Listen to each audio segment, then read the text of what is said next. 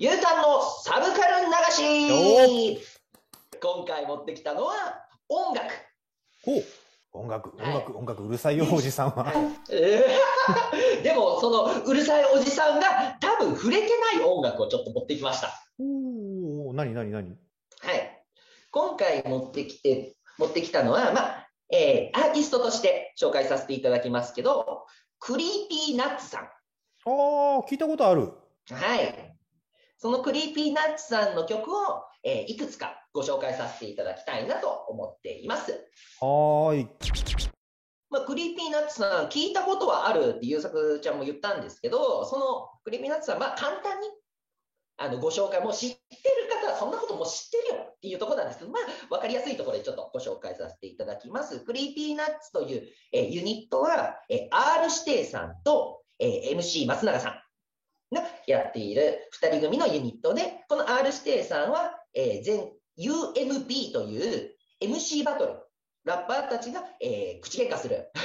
あの MC バトルで3連覇を達成した、本当に日本で最強のラッパーの一人であると。その、えー R 指定さんと MC 松永さん。松永さんはこの最強の、日本最強のラッパーである相方に負けちゃいけねえっていうので、2年前ですかね。うん。2年前、2000確か2020年だと思うんですけど、その時に、えー世界大会、DJ の世界大会に優勝したという。つまり、世界一の DJ と日本最強のラッパー、この2人が一緒になっているモンスターのような、怪物のようなユニットが、えー Creepy Nuts という形なんですよ。なるほどね。タイトルホルダー、メンバー二人ともタイトルホルダーなんだ。はい。日本、日本一3連覇と世界一ですからね。もうわけわかんないですよ。あ そう。ただ、この2人の、この2人、本当に、こんなにすごいのに、こんなにすごいのに、ちょっと前まで自分たちのことに自信がなかったっていうのが面白いところで、で、それそれがまあ、インディーズの曲でよく現れてるんですけど、だって曲のタイトルが、えーアルバムタイトルに、足りない2人ってつけます、普通。そうそうだね。なんかもう、もう俺たちダメじゃんっていう、その、ひん曲がった自意識がものすごい前に出てるタイトルだよね。でしょ？で、その中で、あの、そのインディーズの時に出された楽曲で、えミュージックビデオが面白いので、ぜひ、このタイミングで優作ちゃんにも見ていただきたいし、この動画を見ている方も、そのミュージックビデオを見てからちょっと、このお話の続きを見ていただきたいんですけど、見ていただきたいのは、助演男優賞。助演男優賞という、えーミュージックビデオ。これを見てみてください。えーミュージックビデオが面白すぎて、きっと歌詞は入ってきません。なので、この後、ちょっと歌詞について、後でお話ししたいと思います。ぜひ見てみてください。どうぞ。どうせ歌詞は聞聞けねえから、後で解説するっていうことなので、わかりました。じゃあちょっと YouTube、YouTube にあるの？あると思う。サムネがね、なんか街頭インタビューされてる女の子が童貞だって信じてたのにって言ってる。合ってる、合ってる、合ってる。じゃある合ってるじゃあこれですこれです。 Creepy Nuts の2人が、 Creepy Nuts の2人が、わーっていう感じで画面を見てる映像が流れ始めたら成功です。あ、了解です。じゃあ、あの、行ってきます。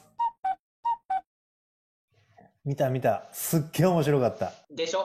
歌詞入ってこないでしょ？歌詞、そうだね。一生懸命聞こうと思ったけど、とりあえず絵に持っていかれるね。あとね、そう、あの、曲が好きだったから、アーティストの名前覚えてなかったんだけど、僕一回 Creepy Nuts さんがドハマりしてたわ。あ、よかった、よかった。そう、あの、夜更かしの歌。あ、うんうんうん。あの、夜更かしの歌っていう漫画もの方も好きで。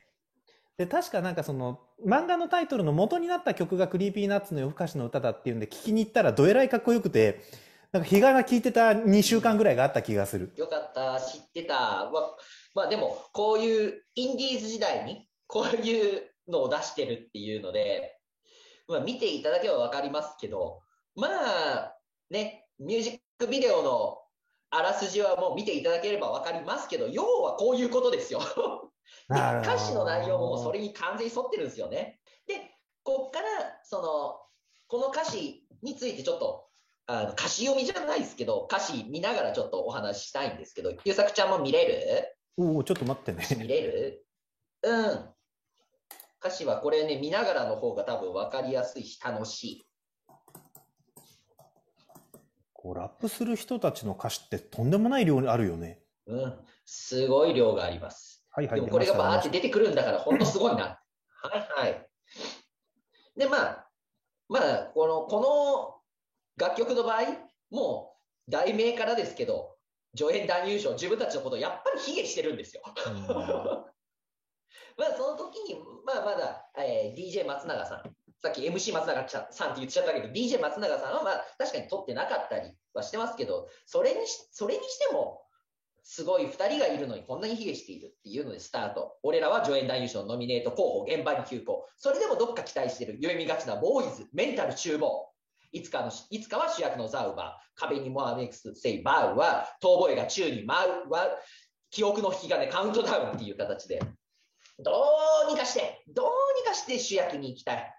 で、その後に、えー、3210、あれこれどこ？いつかの体育館、いつかの午後、いつかのライブハウス、いつかのクラブ、いつかのクラス、いつかのタゴ作ども、いつかのエキストラ、ライブオンステージ。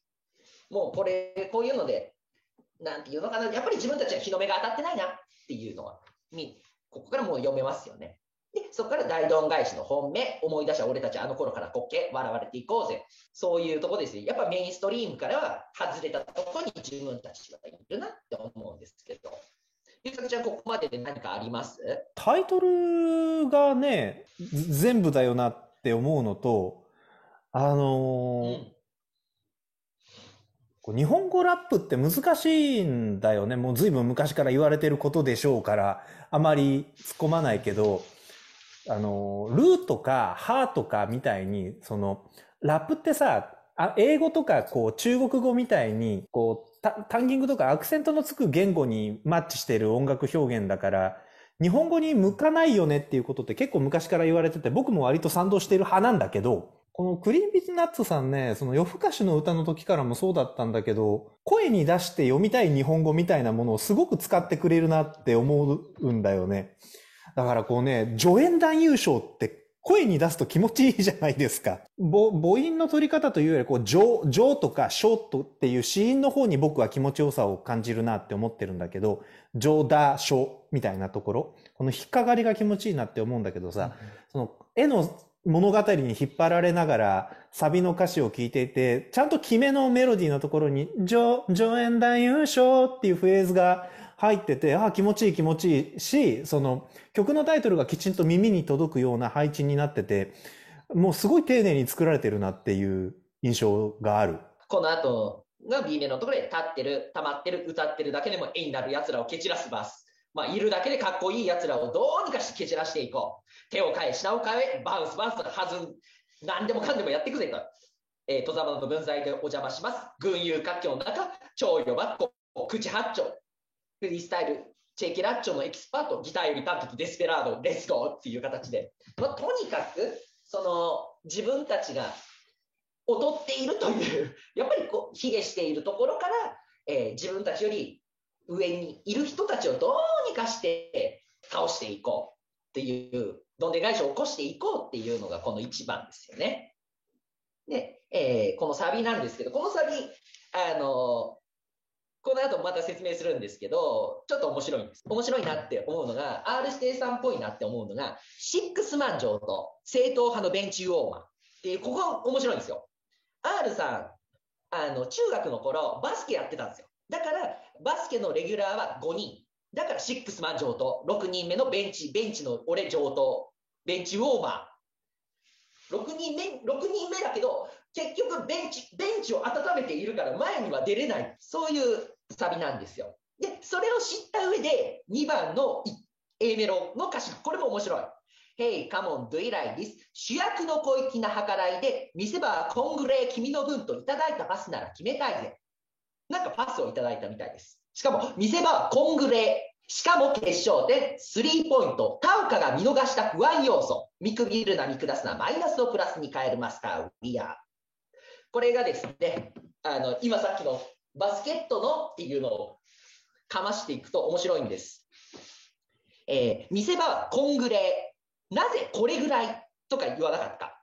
これ重要なんです。コングレーが必要なんです。うん。えーこの後に出てくる、えー決勝点スリーポイント、タオカが見逃した不安要素。タオカって誰や なんでいきなり固有名詞が出てくるのか。となった時に、バスケット、スラムダンクを思い出すと全てがつながる。うん。はい、スラムダンクで、えーその主人公、桜木花道がいた高校のライバル校に、仙道率いる高校があるんですよ。で、そのライバル校の監督が田岡監督。田岡が言ったのが、湘北高校、主人公の高校は、え5人のレギュラーメンバーは強い。ただ、それ以外の、えー代わりの層が薄い。それが不安要素だっていうのが、田岡が見逃した不安要素の田岡のこの要素なんです。何を見逃した不安要素というのは、その中でもメガネをかけている、まあ、あのー湘北のキャプテン赤木と一緒にやっている3年生の小暮くんがいるんですよ。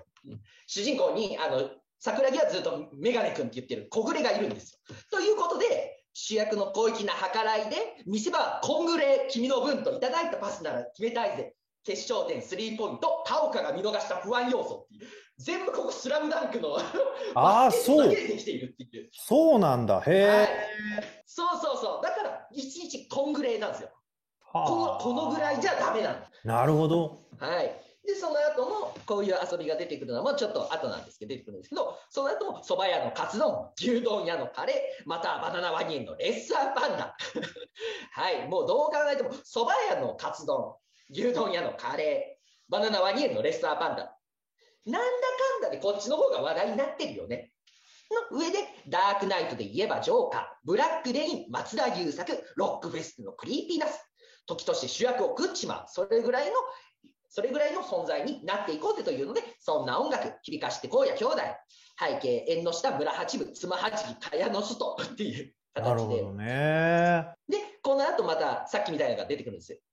明るい未来、暗い未来、俺が森山なら後者、モテキなんざ来るわけねえじゃん。区域列車レッツゴー、各駅停車区域列車レッツゴー。なぜまた、あの、ね、こういう名詞が出てきたか。これもうわかると思いますけど、明るい未来、暗い未来、俺が森山なら森山未来さんですね、これね。で、森山未来さんの、えーこう出て、出ていた、えー作品の中で、モテキなんざ来るわけねえじゃん。各駅停車、区駅列車、レッツゴーというので、モテキもやってたし、区駅列車もやってたけど、確かに、モテキよりも区駅列車なんだっていう、この、まあ、まだ落とすか、自分たちのことっていう。で、まあ、2番のさっきのやつと同じようにいきまして、C メロって言うんですか？を最後最後の前のやつで虎視眈々と狙っている。準備はいつでもできている。代わりなんていくらでもいるなんて言われすぎてもう慣れている。もう涙出ますよ、これ。今か今かと待ちわびた結果、今ここに立って歌ってる。誰も待ってないかもしれないけど、おまたせですよ。切ない。で、この後、えー本音が出ますね。喋アティテュード、メンタル中母、主役の玉じゃないやいやいや、エイバディピーポー。でも本音を言うと、主役の座が奪いたいやい。シックスマンジョーと助演男優賞、ゲータ社迷惑、迷惑役、現場に急行という形で、えーサビにつながっていくんですけど。まあ、この助演男優賞、歌詞を見ていけば歌詞だけでもすごく面白かったり、その R さん、R 指定さんのことを知ってると、あ、こことここがつながるのねっていうので、とても面白い。っていうのと、あとやっぱりミュージックビデオのインパクトの強さ。